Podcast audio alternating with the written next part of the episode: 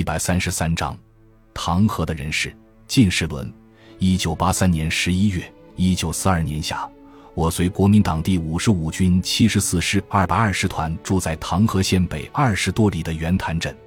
由于信阳被日军侵占，袁潭就繁荣起来了。我是住在袁潭镇北约里许的春树里庄，这个庄的位置。正处在从方城过唐河到湖北随枣区的大路西侧，我住的房屋又正在这路的西侧，所以每日的过往行人，我坐在屋子里都看得很清楚。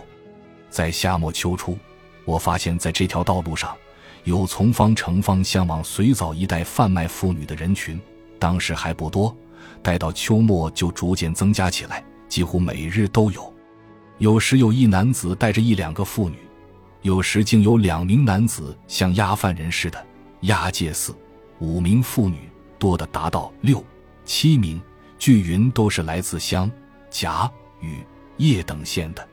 后来就在圆潭镇也出现了人事，人事是在秋末冬初才有的。一上来人并不多，只有两三个或四五个妇女被卖。到冬季近春节时，人数就突增了。每逢集总得有二三十个被卖者上市，那种凄惨的情况，不但受难者心碎，就是观看者也为之心碎而徒患奈何。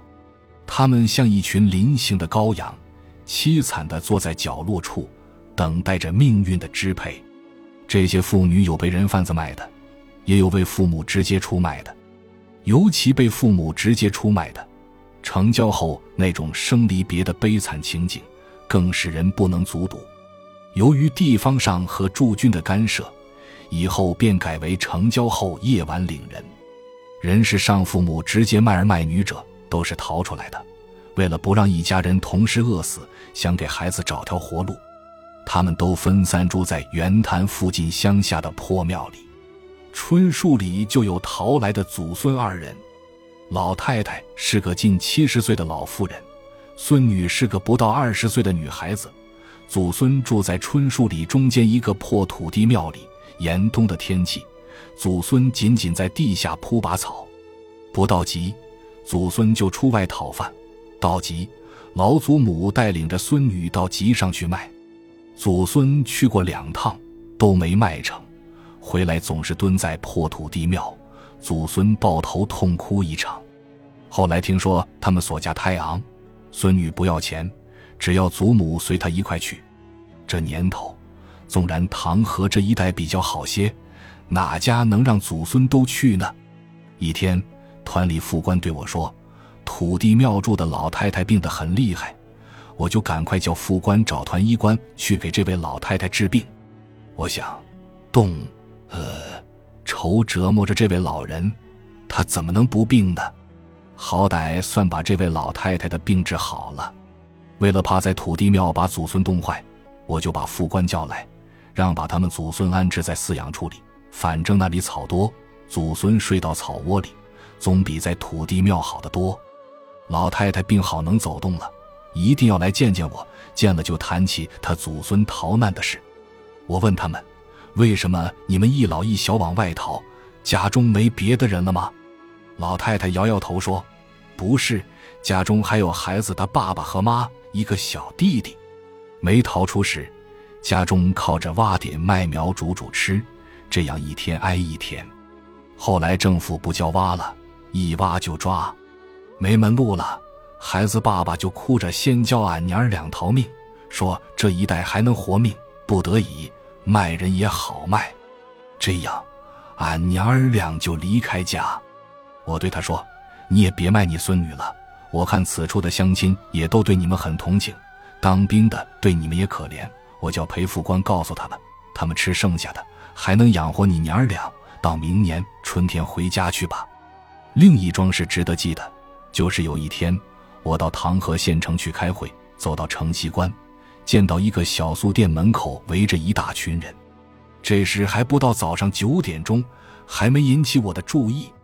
后听到这个小店里发出怒斥声、拷打声和痛哭声，我就分开众人到小店门口一看，有两个中年人，一个手持一根粗棍，一个手持一条皮带，正打一个伏在地上蓬头散发的姑娘，在那边墙根边还站着四个二十多岁的妇女。我看到这种情况，心中就明白了七八成，这大概又是人贩子在作恶。可是周围看的人只是默默的摇头，没人敢去劝说。我看到这种情况，实在按捺不下我的感情。我那时才二十七岁，所以有这种感情冲动。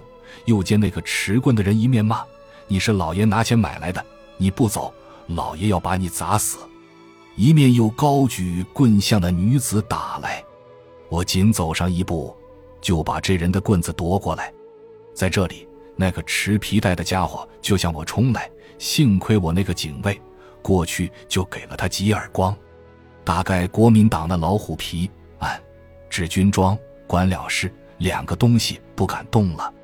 我回头对围观的群众说：“这都是你们河南的姐妹们，你们就忍心看着叫他们打？大概大家把气早憋满了肚皮，上去几个年轻的就打起这两个坏东西来了。事后我到军部开会，我们副军长问我：你在唐河县干什么来？我才知道群众把两个东西打了一顿，把这五个妇女留下送到县里。”唐河县的县长大概是故意告我一状，打电话问副军长这五个妇女如何处理。我当时也受到训斥，以后遇到这类事情少管。以后离春节不到十天，由于前方紧张，我们就离开了袁潭镇，开拔到信阳的外围。再就是荒年时期，这几县灾区地亩价很贱，一亩地价仅十几元，后来掉到五六元。军部一个军需买了一百多亩地，军部一个直属营长买了二百多亩。抗日胜利后，因此是起来一阵风波。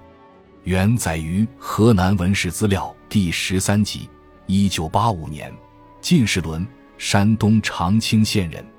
一九一二年五月生。一九四零在陆军大学参谋班三期毕业。中国民主同盟盟员。感谢您的收听，本集已经播讲完毕。喜欢请订阅专辑，关注主播主页，更多精彩内容等着你。